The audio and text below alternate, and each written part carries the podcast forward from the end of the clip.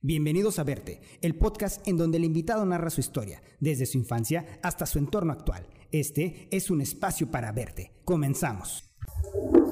Está grabando acá. Karen.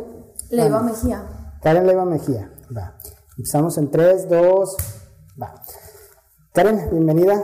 Este, gracias ¿Qué por tal? aceptar la invitación y por estar aquí presente en Hay el- que decir la verdad. Yo me autoinvité. Sí, pero a fin de cuentas yo también hice mi invitación. Y dije que, que estabas venir y que aceptaba para... Y me gustó más bien tu iniciativa también. Eso es algo que, que es de, de... Está chido que quieras platicarle a la gente quién eres, qué eres y en realidad que puedas inspirar a alguien. Entonces, y créeme que va a pasar porque así ha pasado en, los, en la mayoría de los invitados. que están aquí. Espero. No, no, no esperes. Vas a ver que sí. Y que no mi ego sea el que me haya traído hasta acá. Pues no creo que haya sido tu ego, porque si no, no hubieras dado la oportunidad de que la gente de compartirlo y que la gente lo escuchara en cierto modo. Entonces, yo, yo tengo esa idea de que el ego hace que compartas lo que tú a veces no eres. Mm. Yo soy muy transparente, entonces vamos a ver qué sucede. Vamos a ver qué sale de acá. Aquí va a salir algo bueno, vas a ver. Este, y empezamos. Eh, me gustaría, me gustaría escuchar tu historia Ajá. Vamos a irnos para atrás. ¿Quién era Karen, Karen secundaria, prepa? Secundaria. Vamos a la secundaria. ¿Qué eras, ¿Quién eras tú? ¿Qué escuchabas? ¿Qué veías? ¿Qué hacías? ¿Qué querías hacer? Mm, creo que era alguien que se la pasaba bastante bien. En general siempre he sido alguien que la pasa bastante bien, ¿eh? porque al menos mm, la risa siempre ha estado como muy de mi lado, el humor. Entonces, al menos me he considerado alguien que se la pasaba bastante divertida. En secundaria fue muy divertido, esa es la realidad.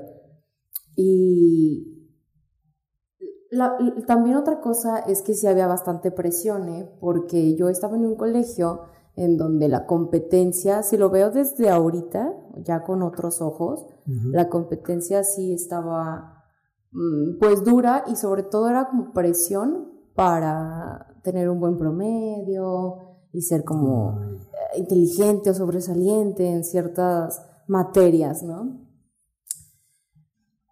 Yo me presionaba, yo creo que sola, tal vez un poquito también ahí por mi familia. Como soy la mayor de cinco, de cinco hijos, No, pues entonces sí, sí, claro. sí, siempre a los Pon el mayores, ejemplo. claro, es como eres el mayor, esfuérzate el, el triple para, porque eres el ejemplo, exactamente. Y Entonces, cargas con esa gran losa. Ajá. Entonces, por, por ese lado, ahora que lo veo ya con un poquito más de conciencia, muy seguramente tenía también esa presión como académica, que en la, la realidad es que nunca fui así como, uy, wow, en de secundaria me, me destaqué por ser súper inteligente o mejor promedio. La realidad no, ¿eh? pero tampoco era burra. Le he echado muchas ganas. ¿Qué, qué era la materia que más te gustaba en ese entonces? Siempre me ha gustado más lo que tiene que ver como mm, con humanidades, social, que es eh, historia, me gustaba mucho, mucho geografía también. Bueno, que una vez la neta me cacharon. Toda la banca la, le escribí yo el, el acordeón, porque con el sol se reflejaba el lápiz. Entonces, yo al momento de estar eh, en el examen, era como me bajaba tantito y luego contestaba la respuesta. Entonces me bajaba tantito y me contestaba la respuesta. Y yo creo que la maestra había así como de, ¿qué, está haciendo? ¿Por no? O se sea, ¿por qué se mueve? Ajá. Pero que hasta eso se necesita inteligencia para hacer los acordeones.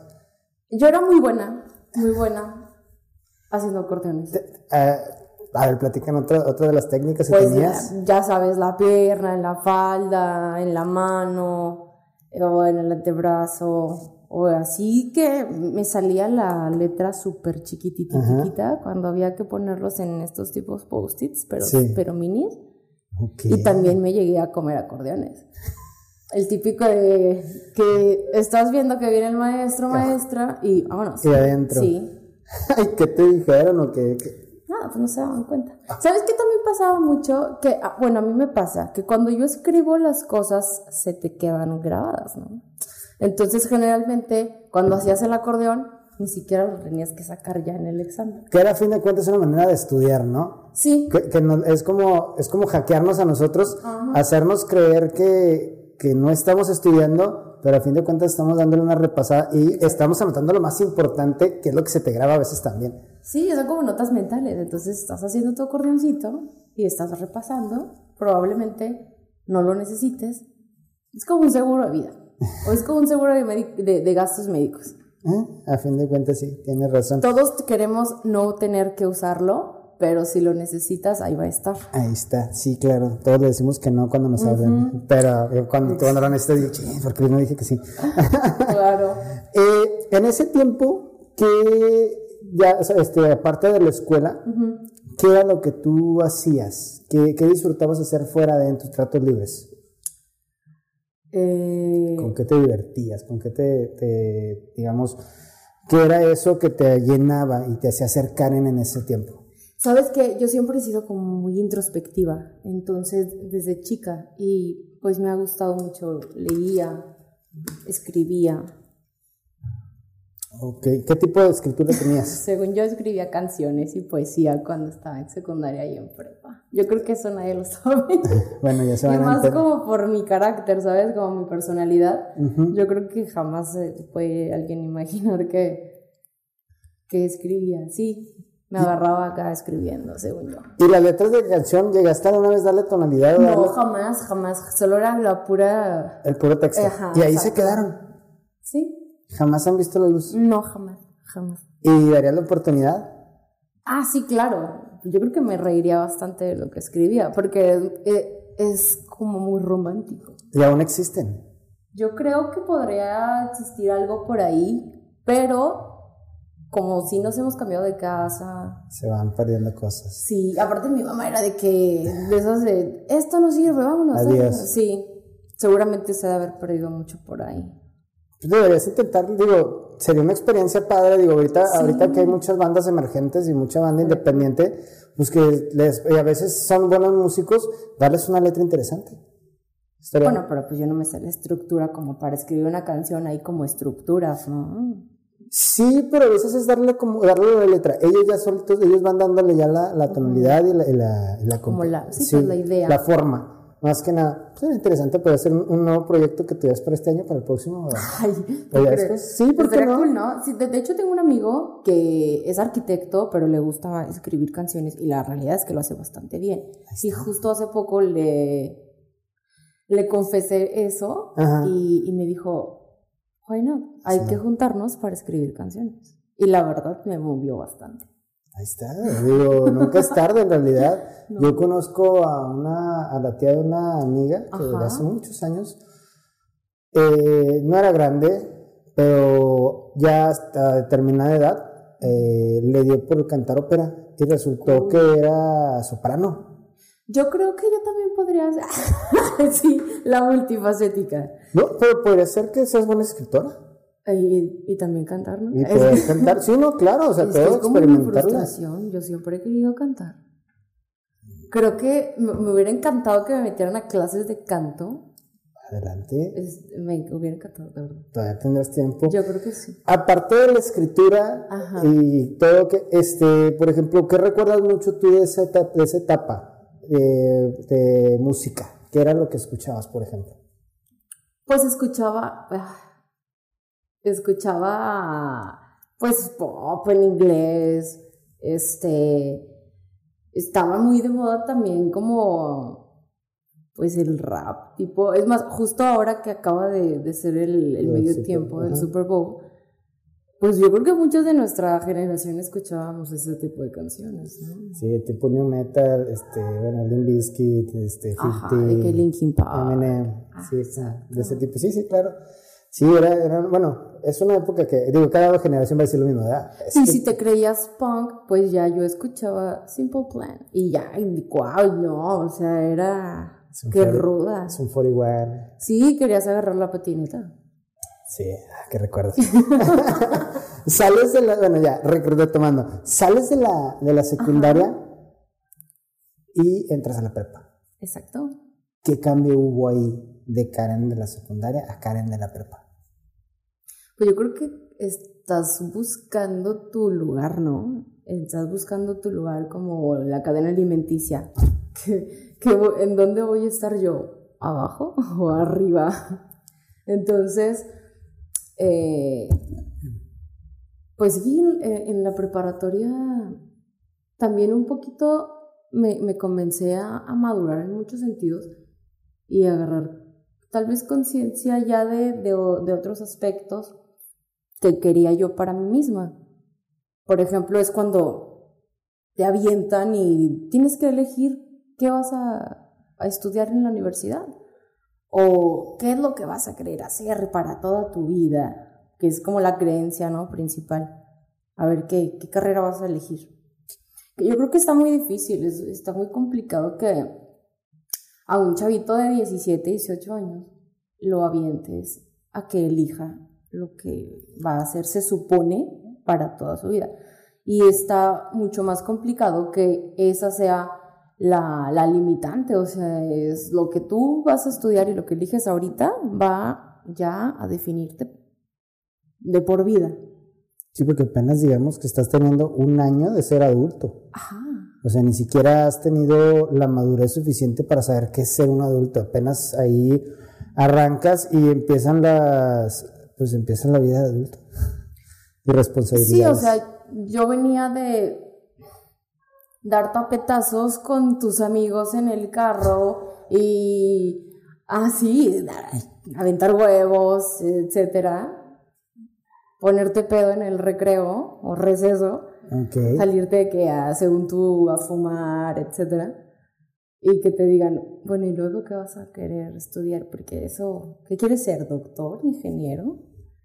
Oye, y luego en la, preparatoria en la que yo estaba, era como pues una prepa de bastante exigencia también, que era la Lusac. Ok, o sea. Entonces, de mucha competencia también.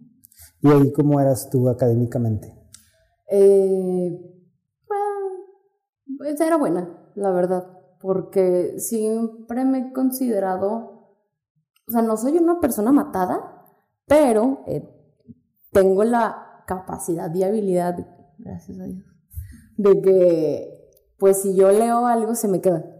Entonces, siempre he tenido como muy desarrollada la parte esta lógica en donde comprendo rápido las cosas.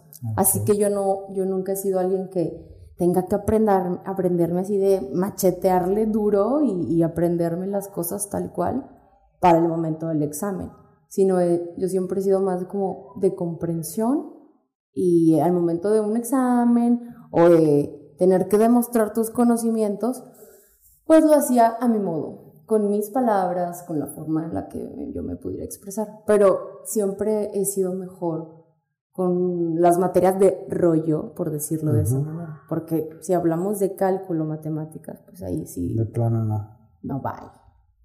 Una papa. Y ahí que, ahí vamos a, vamos a tomar el tema de la madurez. Ahí Ajá. ¿Qué quería hacer? Ahí Karen, empezando la madurez, Yo creo que ni me lo ¿qué dijo? ¿Qué?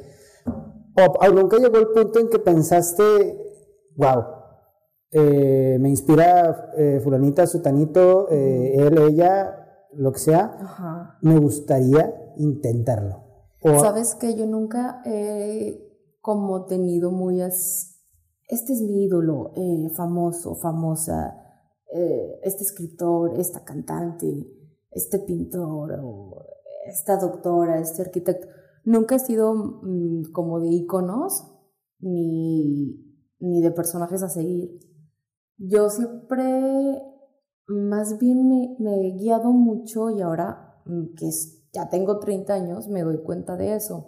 Y justo lo he querido retomar porque me doy cuenta de que cuando era cuando era más chica me guiaba mm, más por mi intuición. Era como, a ver, ¿qué sientes? Y, para mí era muy fácil sentarme y decir, mm, ¿qué te hace sentir esto? Ah, bueno, pues por ahí va. ¿Qué te hace sentir esto? ¿Incómoda? Ah, bueno, entonces cámbialo, ¿sabes? Entonces al momento de tomar decisiones, sí, sí era muy así de, mi intuición me dice que esto. ¿Por qué? No sé, simplemente me siento mejor. Justo en el momento de elegir la carrera, yo estudié comunicación y periodismo.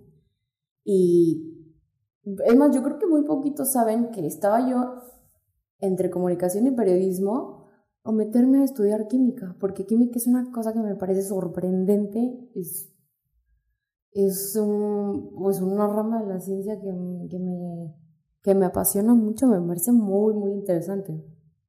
Entonces, me latía mucho estudiarla.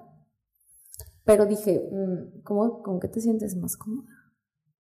Y definitivamente para mí el poder de la palabra, de la comunicación, de la del el expresarse y compartir el habla o escribir o a través de cualquier otro formato, para mí era lo que me, o sea, me movía así bastante el corazón, ¿sabes?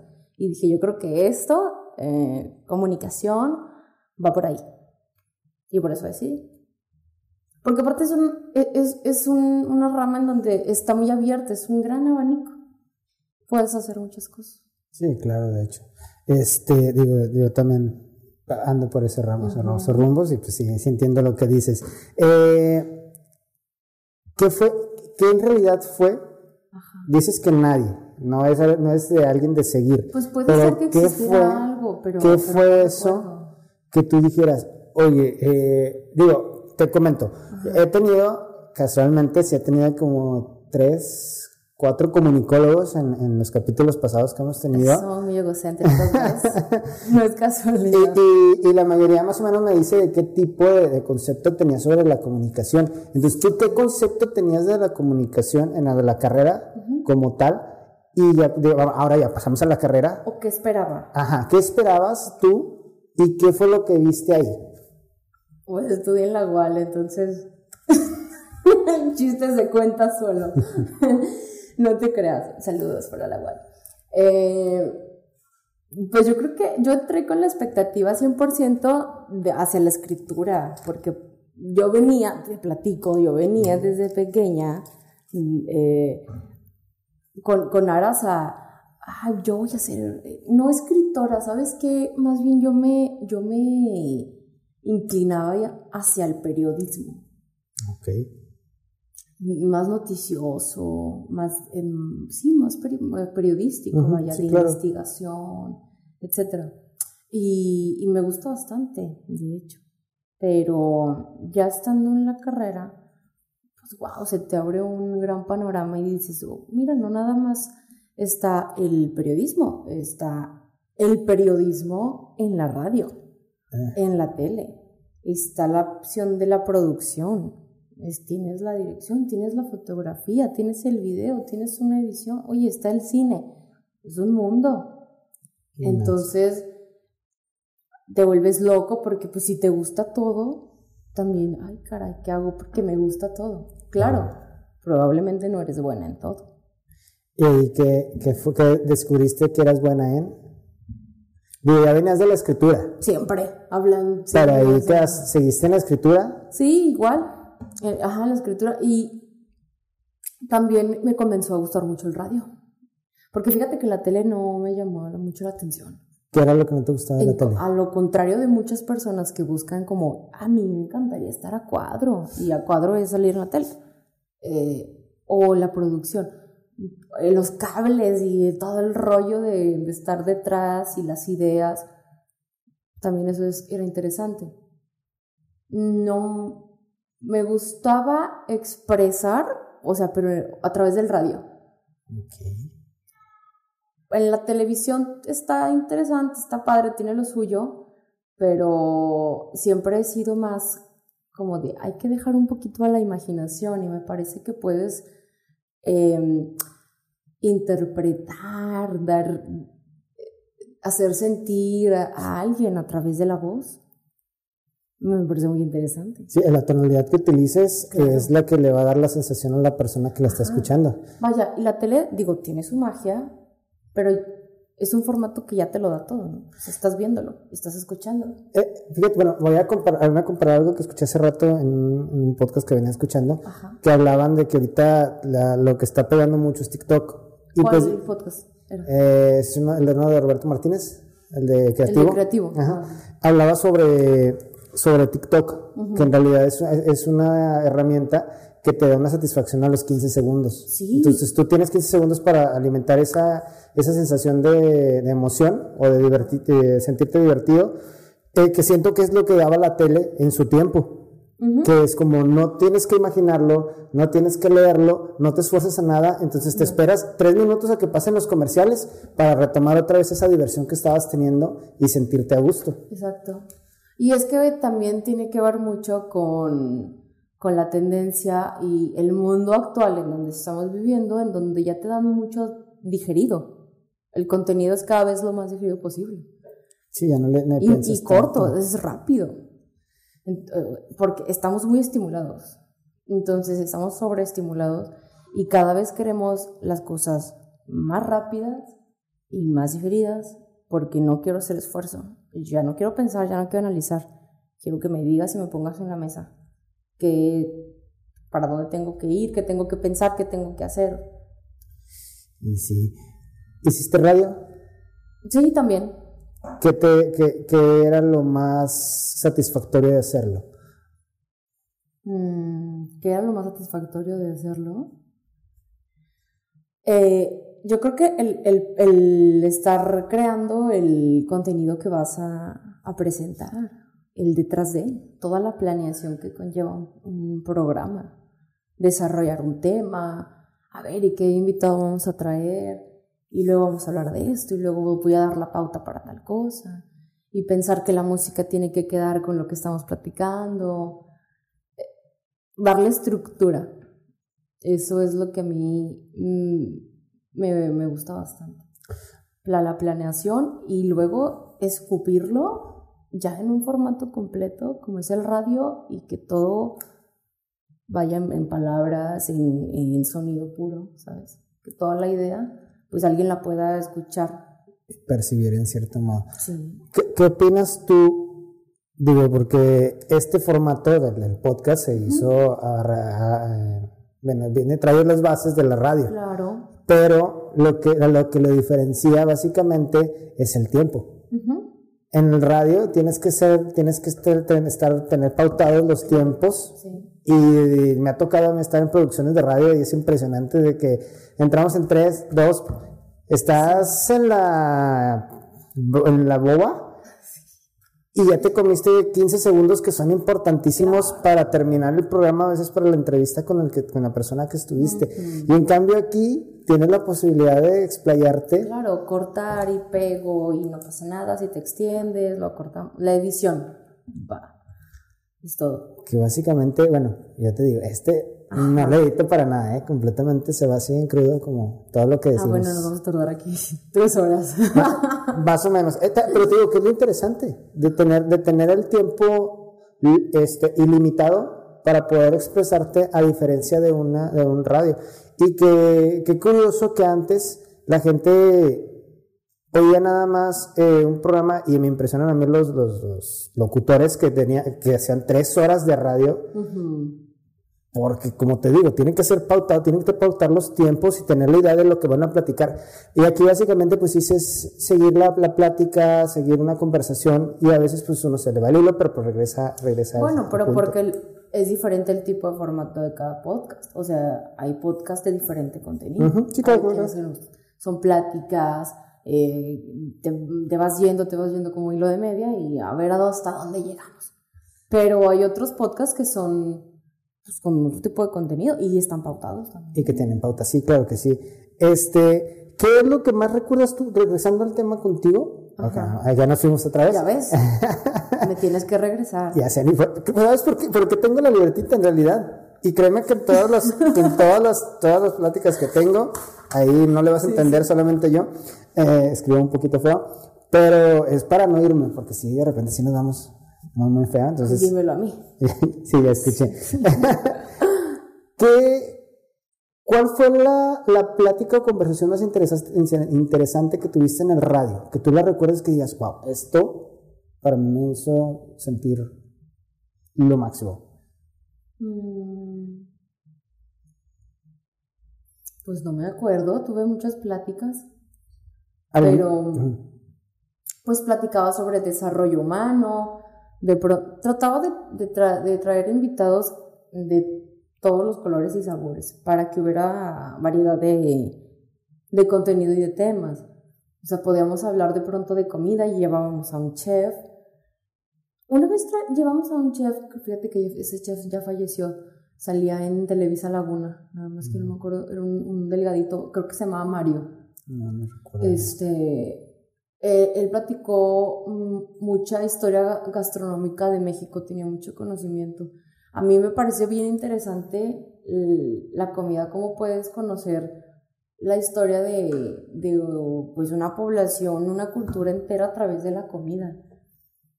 Y, lo supimos llevar bastante bien en ese programa, sí dio mucho a conocer. Nos, no, nos, no nos enfocamos como, y esta receta de, trae estos ingredientes y la clave del éxito para esta receta es tal, sino que platicamos bastante de cómo es que la comida influye, bueno, te, muestra cómo, cómo se ha desarrollado una cultura y en cada estado de la República es diferente.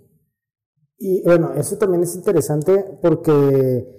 Llevamos psicólogos y abogados y hasta hablamos de los piojos una vez, o sea, hablamos de lo que te puedas imaginar. ¿Del tema de la comida? Este, de, todo. Ah, no, te, te voy a decir que, que es interesante eso de que dices de que como mucho tiene que ver la raíz del, alimento de la persona, pero a veces uno busca o lo que le gusta o lo que le han recomendado, pero a veces es difícil encontrar esa comida en otra parte. Por ejemplo, digo, aquí tenemos un restaurante que hace comida del sur, que es similar, pero no es igual a la comida que uno puede comer en el sur.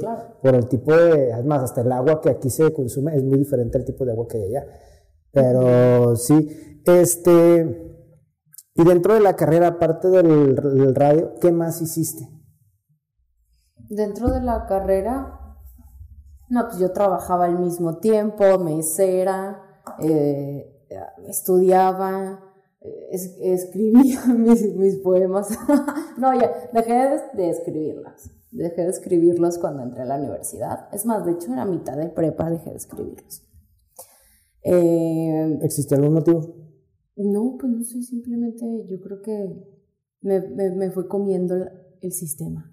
Me fue comiendo el sistema y dije, no, ay, pero esta ñoñada que... Y ya, dejé de hacerlo. Eh, sí, era mesera y al mismo tiempo estudiaba, trabajaba y estudiaba. Ah. Y aparte hacía mis prácticas, hacía prácticas en, en el periódico, llegué a hacer prácticas en... en, el, pues en los dos únicos que hay aquí en Torreón. Milenio y el siglo. Está, ajá. Bueno, también está Noticias. Yo estuve en, Noticias El Sol de la Laguna. Ajá. En el siglo de Torreón. Y también estuve en otro periódico así estudiantil que se llamó Entre Todos. Con este. Noé. Noé. Con Juan Noé. Sí, como un conocido mío, tío de un amigo. Sí, bueno, estuve ahí con él. Recuerdo mucho que yo eh, hacía mis prácticas, pero acababa molida. De hecho, una vez me, una vez con, con esta Mayra Hermosillo, que ahorita de hecho salió, eh, está ella ya rompiéndola porque salió en la, la serie de Narcos.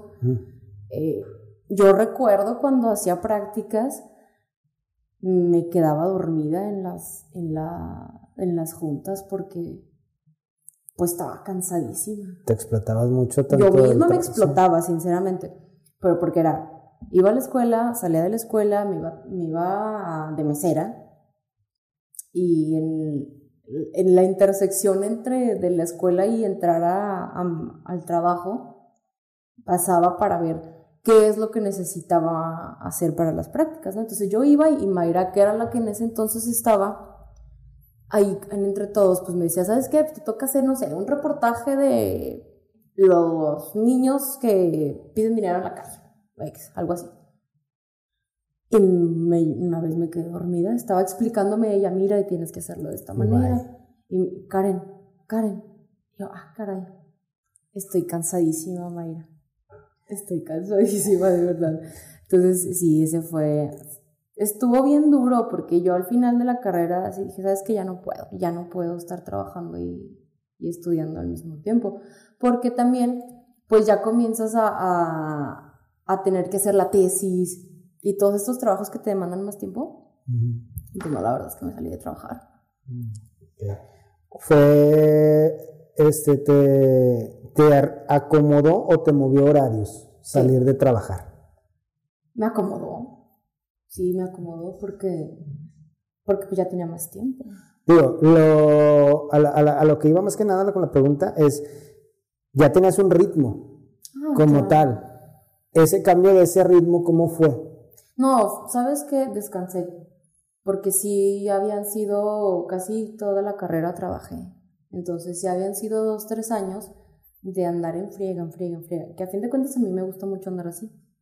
Pero eh, como ya íbamos, ya íbamos a, a salir de la carrera, fue como, Mm, a ver, dale calma, enfócate ahorita en lo que tienes que hacer, que es 100% la escuela, y además, pues comienza a pensar qué es lo que quieres, porque ahora sí viene el mundo real. Y ah, qué vas a hacer después de, de, la, de la escuela, ¿no? Definitivamente, pues no estaban mis planes de ir trabajando como mesero. Mesero eh, era un, pues un trabajo estudiantil. Y ahí la pregunta, ¿quién fue Karen? ¿Quién fue Karen saliendo de la carrera? Ah, pues empecé con, con, con esto de la revista. Tuve una revista. ¿Cómo se llamaba? Ruyé. ¿Y de qué Y era una friega. Me di cuenta que era una friega tener una revista.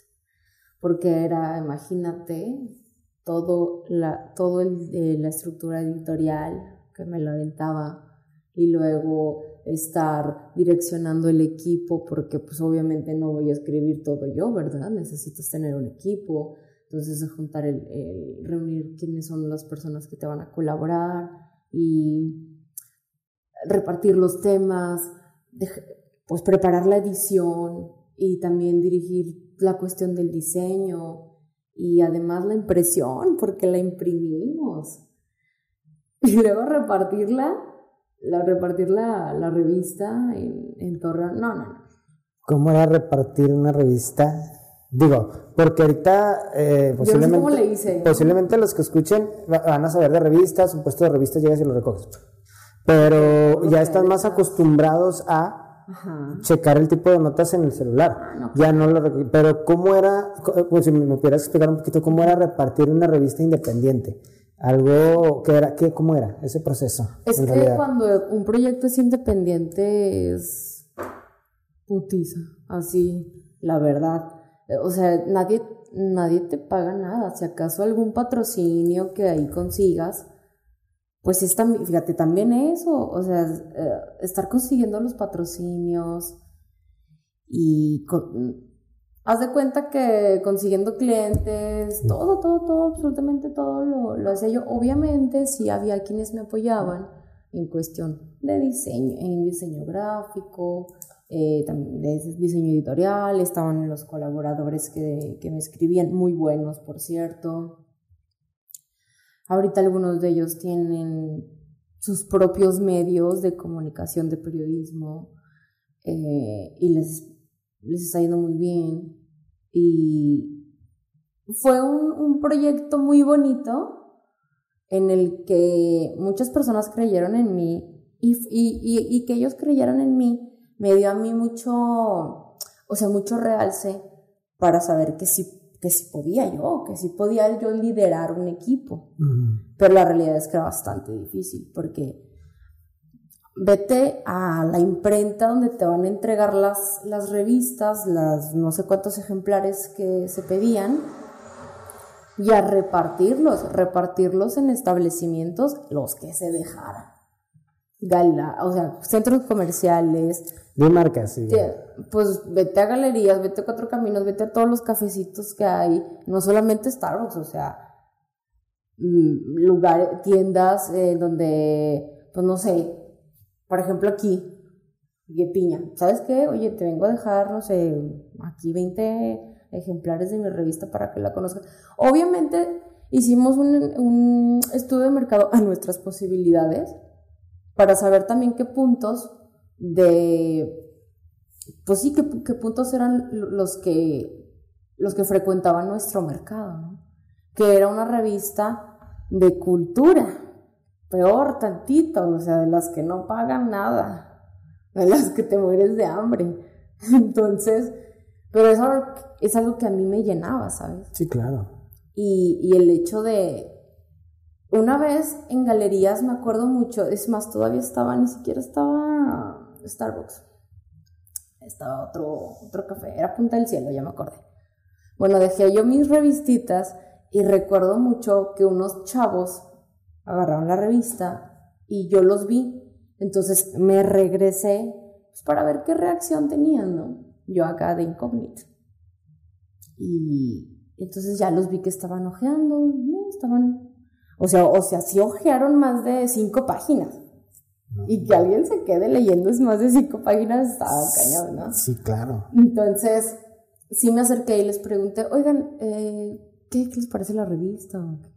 Está bien padre, es que no parece una revista, parece un libro. La verdad, y si puedo hacer un anuncio, en ese entonces, que las, las que me ayudaban con el diseño sí se, se las rifan, eran muy, muy buenas. Estaban muy bonitas las portadas, eran ilustraciones. Mencionalas. Me, bueno, Mel, bueno, ahí las, las etiquetaremos luego. Va, va, va, pasa la etiqueta Sí, para... para que, para que vean sus trabajos, son muy buenas. Este, apenas te iba a hacer esa pregunta Ajá. de si habías tenido tú, habías tenido la oportunidad de ver la reacción de alguien que leyera, digo, porque, digo, pasa lo mismo conmigo cuando me ha tocado ver alguna fotografía mía en algún, en algún espectacular. Es... ¿Y qué se siente? Nada, es una, es una sensación y una satisfacción y un pago que poca gente puede, puede entender el pago mm, de, digamos, sí es un poco un pago egocéntrico, porque pues sabes que, que es para ti, pero aparte es una satisfacción personal y, y crear, y digo, y llegar a una meta que posiblemente no le esperabas. Claro. Y ya cuando llegas ahí dices, jamás, digo, te voy a, pues, te voy a ser sincero, yo jamás creí publicar una, una en CIMAC, en Cuatro Caminos, Sí. la de, la de Simaco, las grandes, las espectaculares. Una vez publiqué una y era, wow. Sí, claro. ¿Sabes cuál fue mi uno de mis mayores logros? Te lo juro, este, cuando fue campeón Santos, Sí. este, al entrar al estadio pusieron unos estandartes grandísimos de los jugadores, como, eran fotos que yo había tomado y, no, era, Y era como, wow, yo lo hice. sí, claro, o sea, no, no, y tú no- estabas en la entrada, yo lo hice. sí, casi, casi me quedé con así también. lo- Oye, yo tomé esa foto. Sí, eh, sí, ahí con todos, oye, ¿ya viste eso? Yo la tengo. Casi, pero digo, es una satisfacción indescriptible Sí, mucho. lo que puede pasar. Eh, ¿Te pasó en algún otro lugar al- algo similar con eso? Digo, ya en ese tiempo fue con los chavos, pero no sé, con algún otro público de alguna otra edad que haya pasado algo así. Pues fíjate que curiosamente las personas que se, que se interesaban por, por la revista eran pues jóvenes, que de hecho era a donde iba dirigido, o gente grande, gente de 55 por arriba. Porque como era sobre cultura, pues sí había muchos datos curiosos, interesantes, que a este tipo de personas pues les gusta leer. Hablábamos sobre cine, sobre música, y cada, perso cada persona que escribía en esa revista sobre cierto tema era porque realmente sabía y estaban muy metidos en eso. O sea, el que escribía de música sabía mucho de música, el que escribía de cine sabía mucho de cine. Y, y era algo, fue algo muy bonito. Lo recuerdo con mucha nostalgia. Sinceramente, no lo volvería a hacer. Digo, hay cosas Porque que... tengo que comer. Sí, hay cosas, hay cosas que uno disfruta mucho y... Eso fue amor al arte puro, igual que el radio, porque yo sé perfecto cómo es pagado.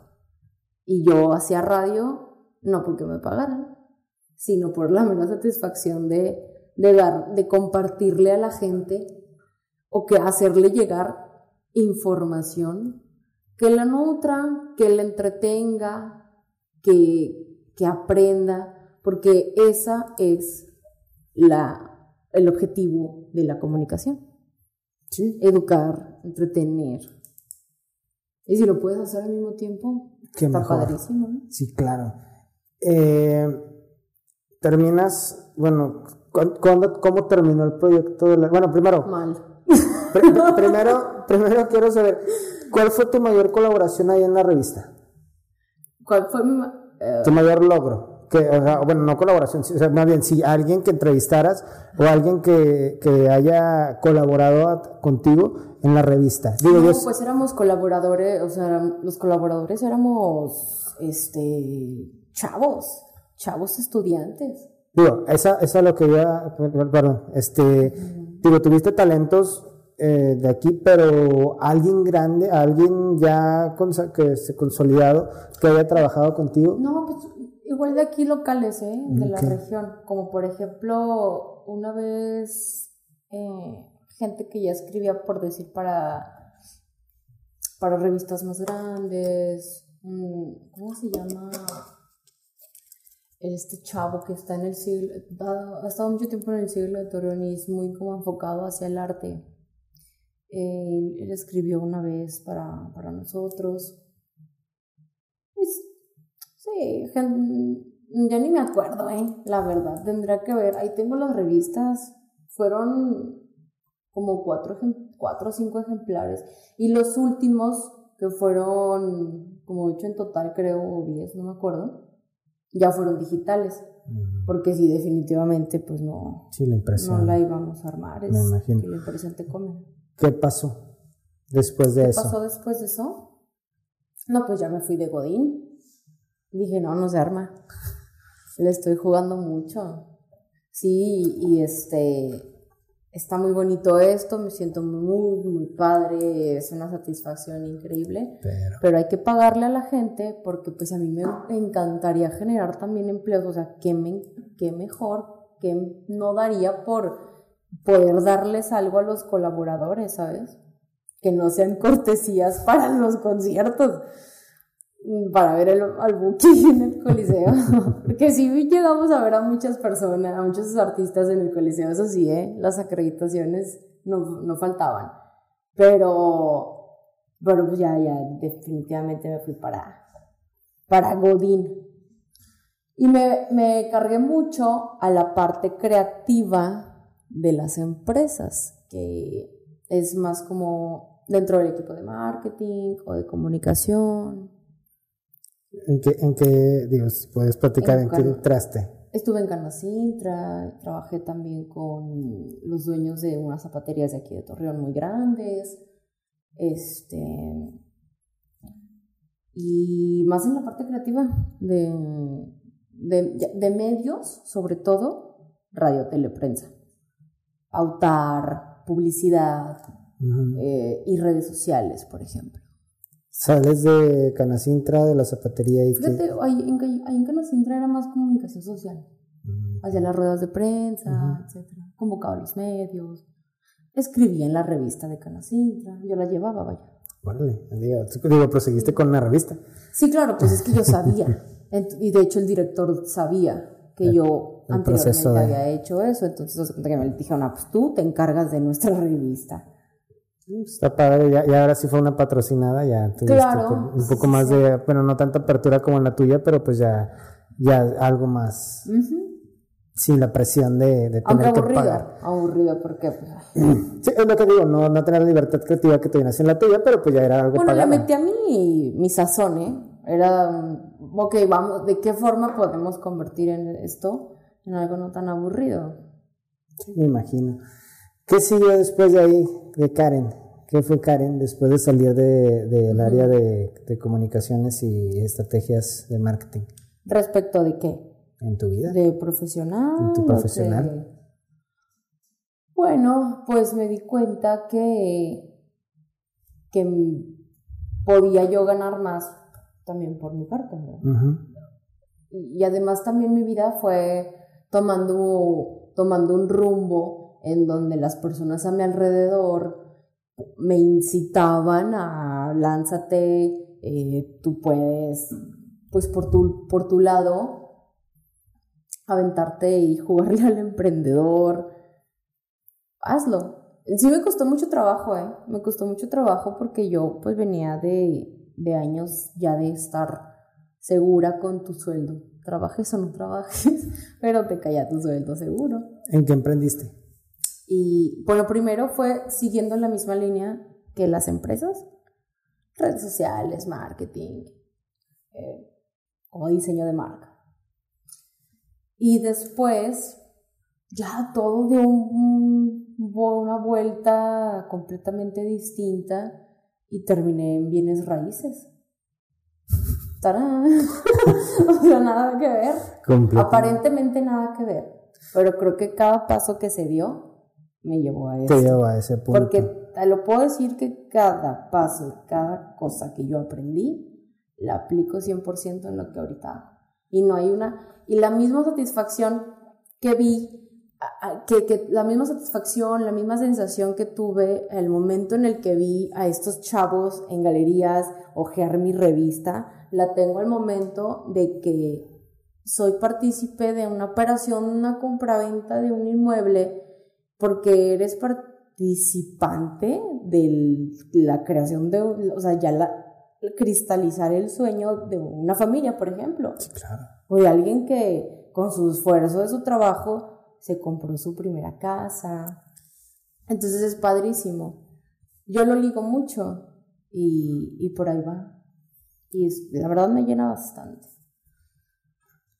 Me siento muy a gusto, me gusta mucho. Vamos un poquito ya a lo, al, a la tema, bueno, a, la, hoy se me fue. ¿La qué?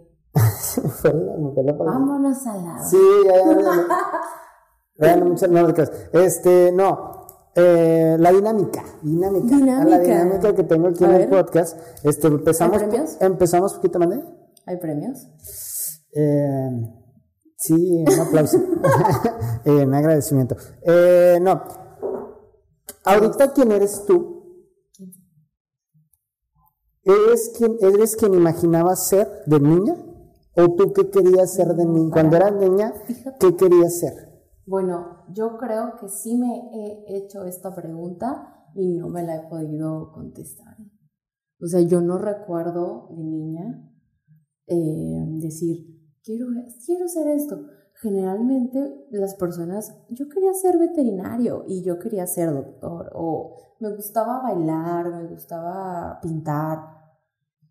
A mí solo me gustaba leer, o amigo, me gustaba leer y escribir y me gustaba ver las nubes, entonces yo no sé si me tengo que hacer hippie y me tengo que ir a Tulum.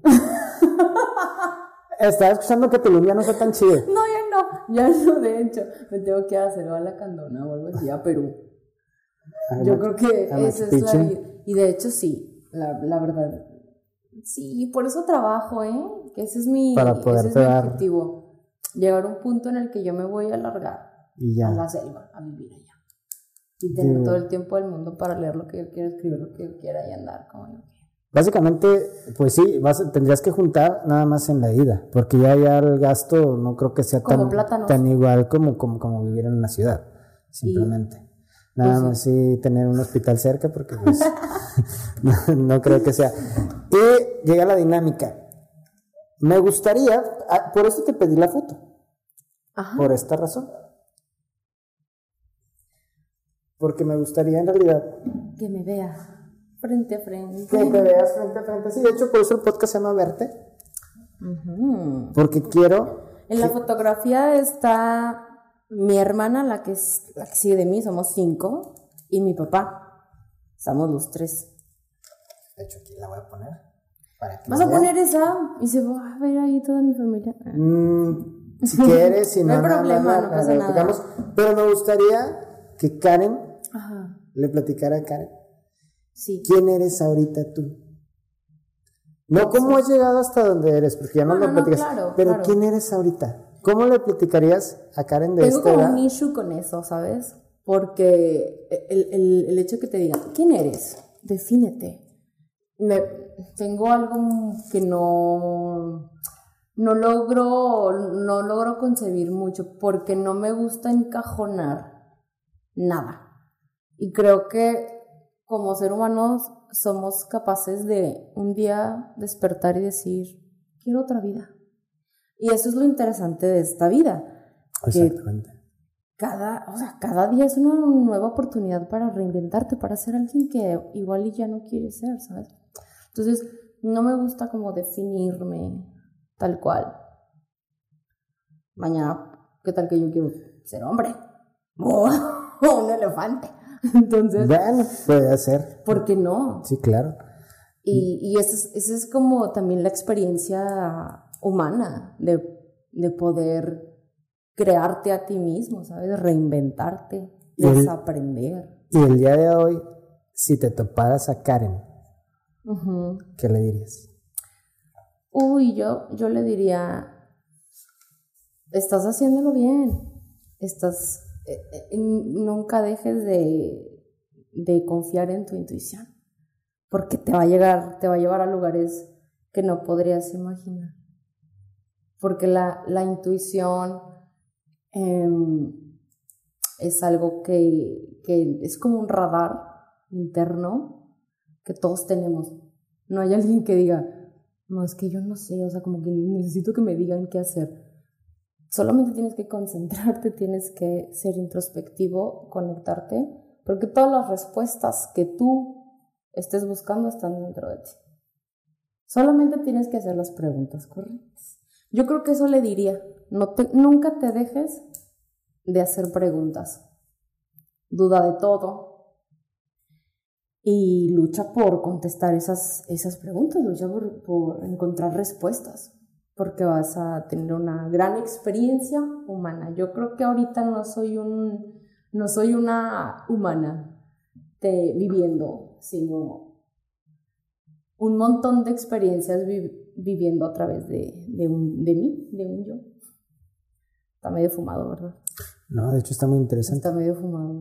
No, no, no, cré- créeme que está muy interesante. De hecho, fíjate que, me creas o no, Ajá. siempre que llego a este punto, es donde sale una frase interesantísima. Sí, claro, porque es como Y todo, sí, en todos los, todos los capítulos, créeme que llegando a este punto, sale la, la frase que busco. Y ahorita me la acabas de decir, que es la de nunca deje de hacer preguntas y lucha por tener las respuestas. Entonces, digo, es algo que, que, que a veces dicen, bueno, la otra vez me dijo la anterior invitada, eh, que a veces hay frases que uno las dice porque las- son las que necesita escuchar. Sí. La mayoría de las veces cuando damos una buena, un buen consejo, nunca lo llevamos a cabo, pero era porque No a veces uno, uno veces lo, requería. Sí, justo. Y, y, y siempre, siempre cada paso que das te, te lleva a donde necesitas estar, o sea, y todo, todo lo que está a tu alrededor es reflejo de ti mismo. Muchas personas dicen, ay, es que soy víctima de la situación, soy víctima de mi contexto. Tú haces el contexto. O sea, nunca te has pensado que lo que está enfrente tuyo tú lo estás creando. Solo es como un reflejo, ¿sabes? De lo que llevas dentro. Básicamente tú decidiste ir a la derecha en lugar de ir a la izquierda. Ajá. O Sí. cruzar la calle en lugar de esperarte. Sí, está muy difícil, ¿eh, Alejandro. Es muy difícil porque al final eso simplemente te dice, eres responsable de todo lo que te pasa. Y es una gran responsabilidad aceptar eso. Es una gran verdad Y es muy duro. que pocos desean escuchar. La verdad. Sí, así es. Quisiera ya a los que llegaron a, a este, a este punto de la plática que nos están escuchando. Ojalá que haya sido interesante, porque No, hablar créeme. de mí, de mí, de mí, de mí, pues, ¿quién es esa? ¿Quién es esa morra?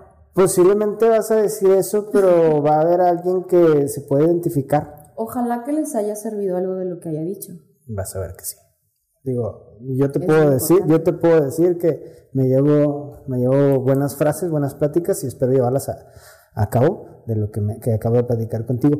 Pero me gustaría que les dijeras un pequeño speech ah, de cómo poder llegar a donde estás, a tu ahorita. Si llegaran a tener una situación como la tuya, que por lo que veo tuviste una situación, aparte de lo que veo en tu foto familiar, en la cual estuviste fue muy cercana, creo yo. Eh, digo, no, no creo que me compartirías una foto de ese tipo si hubieras tenido algún detalle, porque hubo, bueno, me ha tocado dos, tres gentes que conozco, que sí, a veces no platican sobre su familia porque sí fue de que no, sabes que pues que a mí no me apoyaron cuando yo quería hacer esto. Mm. Pues a mí, pues por lo que veo, a ti te dieron un apoyo muy, muy padre. Sí, siempre. Estoy. Nunca me, nunca mis, nunca me, la familia me cuestionó sobre qué es lo que quiero hacer. Claro que es- hay presión sobre, a ver, ¿qué onda? Ponte a trabajar, ¿no? Eh, pero siempre, siempre fue lo que te haga feliz. Y yo creo que también viene de ahí mucho mi filosofía de vida, ¿sabes? De, de, de más allá de, esto me va a dejar cuánto dinero, esto me va a dejar cuántos seguidores, esto me va a dejar cuántos amigos, tantos contactos, que es realmente lo que te hace feliz. Tú solamente sabes, nadie te lo puede decir, o sea, ni TikTok, ni Instagram, ni YouTube, nada. O sea, nada de lo que tú veas afuera te va, te va a dar la respuesta que solamente tú sabes y con lo que tú te sientes a gusto. ¿Qué- Y sobre cómo llegar al punto en donde estoy, no sé ni siquiera dónde estoy. O sea, a veces hay momentos en los que yo me despierto y digo, ¿qué estoy haciendo? La vida adulta es muy complicada. O no encuentro respuestas. Es que ni siquiera sé qué, ni siquiera sé qué preguntas hacerme, ¿sabes? ¿Hacia dónde voy? ¿Qué quiero? ¿Para qué? ¿Para qué quiero tanto dinero? ¿Para qué quiero lograr eh, que mi marca sea reconocida? ¿Para qué quiero que la gente sepa que existo? ¿Qué, qué, qué voy a ganar con eso? Entonces, yo creo que siem- es que siempre te vas a estar cuestionando. Si no te cuestionas, ahí preocúpate, de hecho, ¿no? De estar viviendo la vida y te pase de largo y ni te enteres. Y llegas a viejo y luego viene la introspección de, ay, ¿qué hice? ¿Qué hice en toda mi vida? Entonces, yo creo que, bueno, nunca es tarde, ¿eh? Nunca es tarde porque hay gente que tiene más de 65 años y están aprendiendo otro idioma, o se pusieron a hacer apenas yoga, o se metieron al gimnasio. O Hay segunda muchísimos carrera. casos. su primer carrera? Exacto. Entonces, nunca es tarde. Eh, yo creo que el punto aquí es más bien, eh, pues es mucho cliché, pero, pero no es como, hay que tener objetivos y hay que tener metas, pero la meta como tal, pues no es el final. El punto aquí es que todo el camino sea llevadero y, sea disfrutable para ti, a la medida de lo posible que tú quieras, que tan divertido, tan cómodo o incómodo sea eh, el camino, el recorrido en realidad es la clave, no, no dónde vayas a llegar, porque ni siquiera sabes si vas a llegar. Entonces, o sea, yo, mañana te puedes morir, ¿qué vas a hacer? Te vas a ir con el pensamiento de, híjole, no, no, no, no, no llegué, no, pues es que te mueres y ya no sabes nada. O sea, el punto es, ¿qué, qué estás haciendo ahorita en tu camino? Que te, te lleve a donde te lleve. Disfruta el camino, disfruta lo que estás haciendo. Que a veces mucha gente dice, no, es que el camino es sumamente difícil, pero si vamos a lo que estás diciendo, ¿por qué no le lo pones como un reto para demostrarte que puedes es- recorrer ese camino? Y puede que exista algo que te llame la atención en ese camino, por muy peligroso, por muy lo que sea, y, le y ya le encuentres una motivación para llegar a la meta final.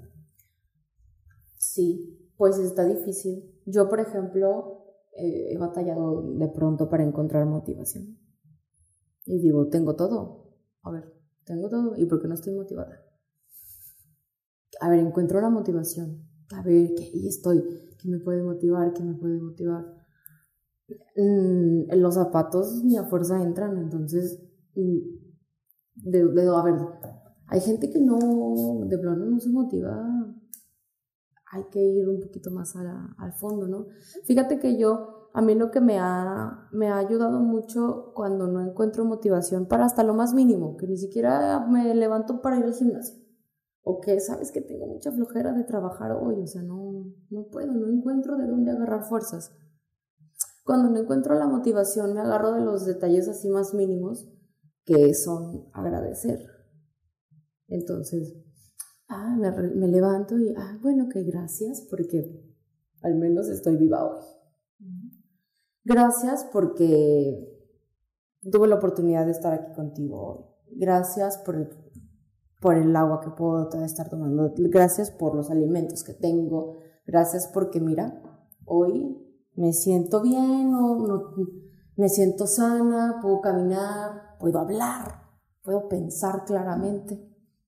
Entonces, cuando tú no te sientas motivado, pues un paso que a mí me ha funcionado es agradecer, porque al agradecer te das cuenta de todo lo que está a tu alrededor y automáticamente, no automáticamente, pero con el tiempo, porque agradecer es un hábito, eh, vas encontrando motivación en cada detalle. Sí, de hecho van dos cosas que, platicar respecto a lo que dices. Este, eh, muchas veces gente dice, es que yo no soy feliz, es que yo no encuentro la felicidad, es que no sé qué, puede ser la felicidad. Pero a veces uno puede encontrar la felicidad en, los, en, los, en, los, en tu vida, en lo más, en lo más minúsculo que te pasa de repente, como simplemente despertar. Claro. ¿Sabes? No manches, ya desperté un día más y eso, puede, eso debe, darte dar tanta felicidad como poder encontrarte 10 pesos en la calle, como poder ganarte la lotería, como poder encontrarte el amor de tu vida. Simplemente tener un día más de vida para poder hacer, respirar. Creo que eso a veces motiva a mucha gente y hace feliz a la gente. Y la otra, se me acaba de ir muy fea que está lo que dijiste. Eh, hablaste del ¿De agradecer? Sí, de agradecer. Ah, escuché una, una, una pequeña historia que hablaba sobre un papá que decía que su hijo pues que era muy grosero con él, a pesar de que él lo, lo llevó en la mejor escuela, en que, en que le dio, dio todo para que el hijo estuviera, tuviera la mejor educación, y le pregunta ya después, el, creo que era el doctor o el director, no sé qué, y dice, pero es que mi hijo le da vergüenza que nosotros somos de un, somos de un rancho. Entonces que decía, ok, solamente le tengo una pregunta, posiblemente usted le dio todo a su hijo, pero, por ejemplo, ¿usted le agradeció alguna vez a su esposa frente a su hijo cuando le servía la comida? No. ¿Alguna vez usted le agradeció a su hijo de que le llevara las pantuflas, de que le ayudara el papel de baño, X cosa? No. Dice, es que ese es el problema. A veces uno no enseña a agradecer a los hijos. Y ese es el problema de que, ya, de que tú le pudiste dar la mejor educación, pero nunca le enseñaste a agradecer. Y eso es importante, te agradecer las cosas. Hay muchas personas, y a las personas. allá afuera creyendo que lo, todos merecemos todo. Pero hay muchas personas allá afuera creyendo que por el simple hecho de existir, los demás tienen que dar, brindarles lo que tienen. Y no hablo de cosas materiales, hablo de, yo soy merecedora de que tú me des tu tiempo, de que tú me des tu atención, por el simple hecho de existir. Sí, sí. Bueno, ¿y tú qué me vas a dar a cambio? bueno, es que el, es dar y, y recibir pero bueno, al menos para mí hay más, más satisfacción en el dar. No, pero apenas aparte por muy minúsculo que sea lo que recibas a lo que diste, debe de, debe de existir algo, porque eso sí es sincero, o sea, sinceramente, a veces simplemente con el, gracias, claro. basta, no necesitas, si yo a ti te di, no sé, mm, X cosa, vamos a, vámonos al material, te doy una computadora pues yo no espero que tú me otra computadora después o algo más, más caro o algo más barato. Igual con simple gracias a veces es, un, es una satisfacción muy, muy, muy grande. Pues quedamos por sentado muchas cosas, ¿no? Yo digo, yo tengo así una frase que la tengo desde hace muchos años, que, que siempre me digo, la clave de la vida está en, en agradecer todo lo que se te presenta. Y es la realidad. Porque la felicidad no es Voy a ser feliz cuando sea millonario. Voy a ser feliz cuando tenga esta casa de quién sabe cuántos millones de pesos. O voy a ser feliz cuando esté súper buenota y etcétera. No, en realidad la felicidad no es un estado eh, inerte, ¿sabes? Y que estático. La felicidad Cambiante. viene. Es muy cambiante, Sí. Y hay que entender eso. ciertamente. Karen, te agradezco muchísimo que, No, hombre, gracias a ti. que, que me hayas, que me hayas dado tiempo, o sea, que, que tú hayas ofrecido tiempo para poder compartirlo conmigo y con quien lo vaya a ver, a escuchar. Es algo que créeme, o sea, da una satisfacción poder llegar, que ahorita dijiste que no es llegarle a, la, a, a tanto público, pero para mí que alguien haya visto mi podcast y que le haya llamado la atención, wow, es algo que me, que sí me va a llenar, sinceramente, porque, o sea, sí me llena porque entonces quiere decir que, que lo que hago sí le gusta a la gente. Entonces, Claro que sí, claro que sí, y, y todo es constancia, porque irremediablemente cuando uno lo, cuando uno hace con pasión, con amor las cosas, siempre por, por añadidura vienen, vienen las retribuciones eh, y llegas a un punto en el que te haces buenísimo y llegas a un, en un momento en donde tiene que explotar, tiene que explotar esto. Y además, ¿sabes qué? Yo, bueno, a mí me gusta eh, mucho platicar con las personas y creo sinceramente que eso hace falta bastante, tener buenas conversaciones, sí, que las personas ya no se sientan a pensar no, con un, ni a escuchar. con un jajaja que escribes y no lo sientes, a veces es lo máximo que le escribes a una persona. XD. XD. Sí. LOL. Lol. Sí, mira, eh, pues te comento, si te fijas mi producción, a mi staff, es lo que, lo que yo hago y también es algo que, que ahorita que lo mencionabas, a mí no me gustaba estar frente a las cámaras. O sea, yo soy fotógrafo y a mí detrás de cámara. Pero fue algo que me nació hacer, cambiar algo para poder tener una satisfacción de hacer algo distinto, pero con lo que yo hago, completamente. Entonces digo, ahorita que hablabas de patrocinios, pues en realidad este podcast está patrocinado básicamente por mi estudio. Y, y se me hace algo muy chido que, que pueda lograr algo que yo jamás creía poder hacer. Y lo hago solo. Entonces es una satisfacción personal muy grande. Digo, ahorita que lo mencionas, a veces uno valora mucho lo que hace con palabras de otras personas. Y ahorita aprendí, aprendí que neta, pues estoy logrando algo grande cuando tú en realidad era algo que, te, que buscabas hacer, que era tener una producción. Sí. Entonces, digo, gracias por las palabras, gracias por darme tu tiempo. Es que la gente a veces no se da cuenta de lo que tiene, o de lo talentoso, o de lo bueno que puede llegar a ser. Se lo necesita decir a alguien más. Sí, Pero es que no hay límites. Nos cuesta mucho trabajo creer que podemos llegar a, a lugares inimaginables, la verdad. Si te- Puedes llegar tan alto o tan bajo como, como tú quieras. Había alguien en la universidad que decía, cada quien decide si cava su propia, si cava su propia tumba o encuentra oro. Y es que depende de la forma en Ok, que del caves, contexto, ¿no? sí, sí, claro. Está muy buena esa frase. Sí, eso me, me- me Está, está muy buena esa frase que, que, que va también a lo de que me pasó a mí, que dices que no, no crees que nunca crees que vas a estar tan abajo y de repente llega el COVID y te manda. Sí, Así me pasó, yo tenía, este, tuve un problema donde sí me sentí muy abajo, llegó el COVID y dije, no puedo. no, no, no, sabes que entonces me recuperó, me recuperó del COVID y dije, no, tengo que salir de aquí porque pues, no manches, o sea, ya descubrí que entonces después del COVID, puede llegar algo peor. Sí, sí, Entonces pero mejor disfruto la vida y dejo de estarme amargando. Y el COVID, yo creo que vino a salvarnos también la vida. sí, claro, claro. Mira, darnos un reinicio. Se fueron muchas personas. mm, de Lamentablemente. verdad, hay mucha gente de mi familia también les pegó y también gente de mi familia se fue, pero eh, pues esta pandemia vino a, creo que es el primer virus en, en donde las, la solución está en ser empático, de, de decir, me, me, o sea, protejo, no solamente por mí, sino proteger a los demás. E- es el virus en donde la empatía es lo que nos puede salvar. Y además, el estar también encerrados fue, pues básicamente nos obligó a momentos de meterse, de introspección, de, ay, cañón, nunca había estado tanto tiempo conmigo, so- conmigo mismo. De conocernos. Ajá.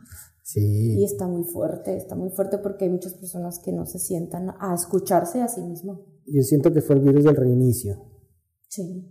Sea, así lo siento de que nos reinició a todos y reinició todo, en realidad, todo, todo, todo. Sí, de hecho, hasta la, la misma naturaleza se, se dejó ver en los primeros días, de que sí. todo el mundo estaba confinado y salieron animales y es más, creo que descubrieron nuevas especies eh, porque llegaron a salir porque ya no, no había humanos en ese momento.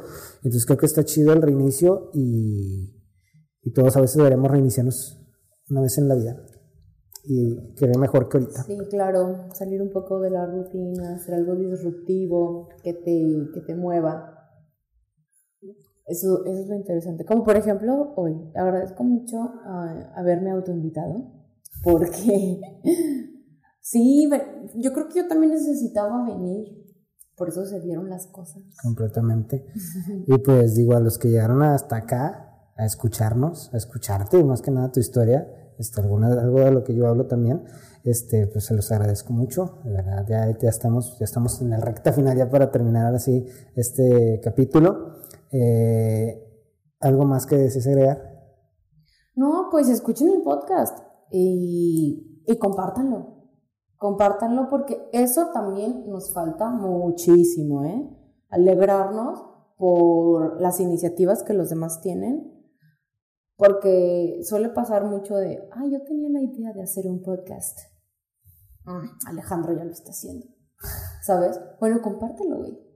O sea, escucha, escúchalo, chútatelo, compártelo con quien creas que le puede gustar. Nos, nos falta mucho alegrarnos por los logros de los demás Efectivamente, sí. y- Pues, y, regalar un poquito de tu, de tu tiempo, de, de tu atención. Ser compartidos. Eso es lo que, eso es lo que nos falta mucho a los laguneros, ¿eh? y que a veces, porque- a veces es satisfactorio también. Sí, Aunque no claro. creas. Mira, yo, yo la verdad, híjole, ah, eh, de un tiempo para acá he tenido la oportunidad de, de conocer a, a regios y, anda, no, me da envidia la manera en que, en que ellos se apoyan. Oye, fíjate que estoy buscando, pues, qué leer ahorita, quiero tengo ganas de leer un libro, te voy a recomendar a este escritor que es regio. Oye, vamos a echar una cheve, ¿no? Oye, vamos a, a- Mira, esta cheve es artesanal, es de aquí de, de Monterrey. ¿Ya escuchaste a este cantautor? Es de aquí de Monterrey.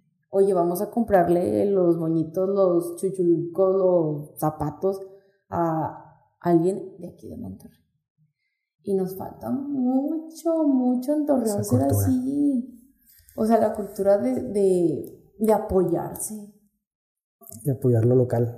Pues Sí, sí, bastante. en realidad, fíjate que aunque no me creas, esta es una manera de, de que me gusta apoyar lo local, porque yo no trato, yo, o sea, yo, obvio, si alguien muy conocido, alguien grande, quiere venir, o si yo algún día le quiero hacer una invitación, esperaría me la, me la aceptara, pero yo también prefiero que, que en realidad personas reales. Motiven a gente real, para que no digan, ay, no, es que yo hubiera, digo, vámonos aquí a lo local. Yo es que yo quisiera escuchar a un jugador de Santos, sí, pero ya qué más, le, qué más le puede sacar a un jugador de Santos. Obvio hay cosas que no lo dicen, Claro. pero, pero pues un jugador de Santos, al ser un jugador profesional, al ser jugador ya motiva a una otra persona a querer echarle ganas de querer de poder ser jugador. Pero por ejemplo, una persona que ahorita como tú que estás en los bienes raíces, pero que estuviste, pero que ya tuviste una revista y que entonces pudiera motivar a una persona a poder sacar otra, una revista que sea ahorita ya digital, porque empresas ya hay muy pocas, este, o dedicarse al mismo que tú estás haciendo, cuando en realidad, ¿qué tal que no saben que eso puede ser lo que están buscando? Entonces yo me, gus- me gusta traer gente real para, para que en realidad, digo, también un jugador es real. Pero, Sí. pero me refiero más, un poquito más para, sí, pero no tan conocidos, ¿sabes? a dónde voy? Sí, claro, gente real motivando a gente, pues real, o sea, somos comunes y corrientes, vaya, por decirlo de, de- de una manera. Así es. ¿Puedes dar tus redes sociales o lo de, tu, lo de los bienes raíces? Sí, me encuentran como Karen-Leiva, Leiva A con V y con doble A al final. Así estoy en Facebook y así estoy en Instagram. Claro, si se les ofrece o tienen alguna duda sobre bienes raíces, no duden en contactarme. Perfecto, si buscan bienes raíces, adelante, aquí está. O sobre platicar cualquier cosa. También, fíjate, bueno, está interesante eso. abiertos para ser amigos. Excelente. Karen, una vez más, te agradezco mucho. Este, después, igual también va- sin problema voy a etiquetar a los, a los ilustradores que dijiste, digo, ahí, Buenísimo. igual y también, ¿qué tal, qué tal que se quieren invitar también? Este, pues también será la oportunidad de que vengan. Eh, yo a los que estuvieran aquí hasta ahorita les deseo que tengan un excelente día, una buena tarde, buena noche, dependiendo de la hora que lo escuchen. Eh, compartan, denle like, este, escuchen a la campanita en, en, YouTube, este, suscríbanse y pues ahí nos estamos viendo al siguiente episodio. Esto fue Verte con Karen Leiva. Este, que tengan un buen día, buena tarde, buena noche. También tú, que la pasen muy bien. Muchísimas gracias. Muchísimas gracias. Sean felices. Bye. ¿Qué onda? ¿Cómo queda? Me gustó mucho. No digas mentiras. No, no, no digo mentiras. Créeme que es algo ¿Qué, que... ¿Qué te gustó? ¿Qué no te